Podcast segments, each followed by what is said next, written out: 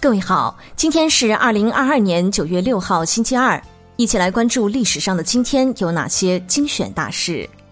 公元九百二十六年九月六号，辽太祖耶律阿保机逝世。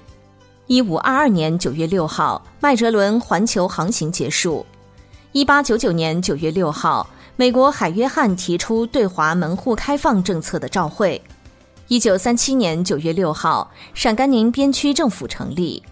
一九四四年九月六号，赫尔利到中国调解国共关系。一九四五年九月六号，毛泽东赠柳亚子《沁园春·雪》。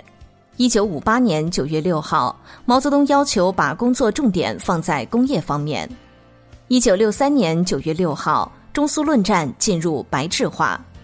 一九六六年九月六号，节育倡导者桑格逝世。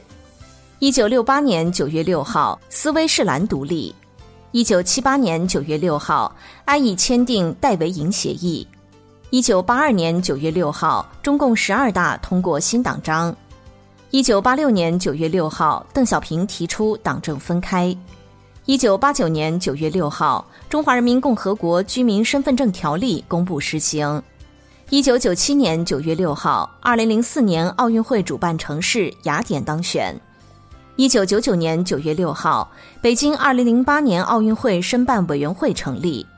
二零零零年九月六号，中国签署《儿童权利公约》议定书。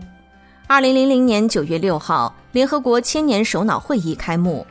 二零零一年九月六号，日本大阪发现侵华日军新罪证。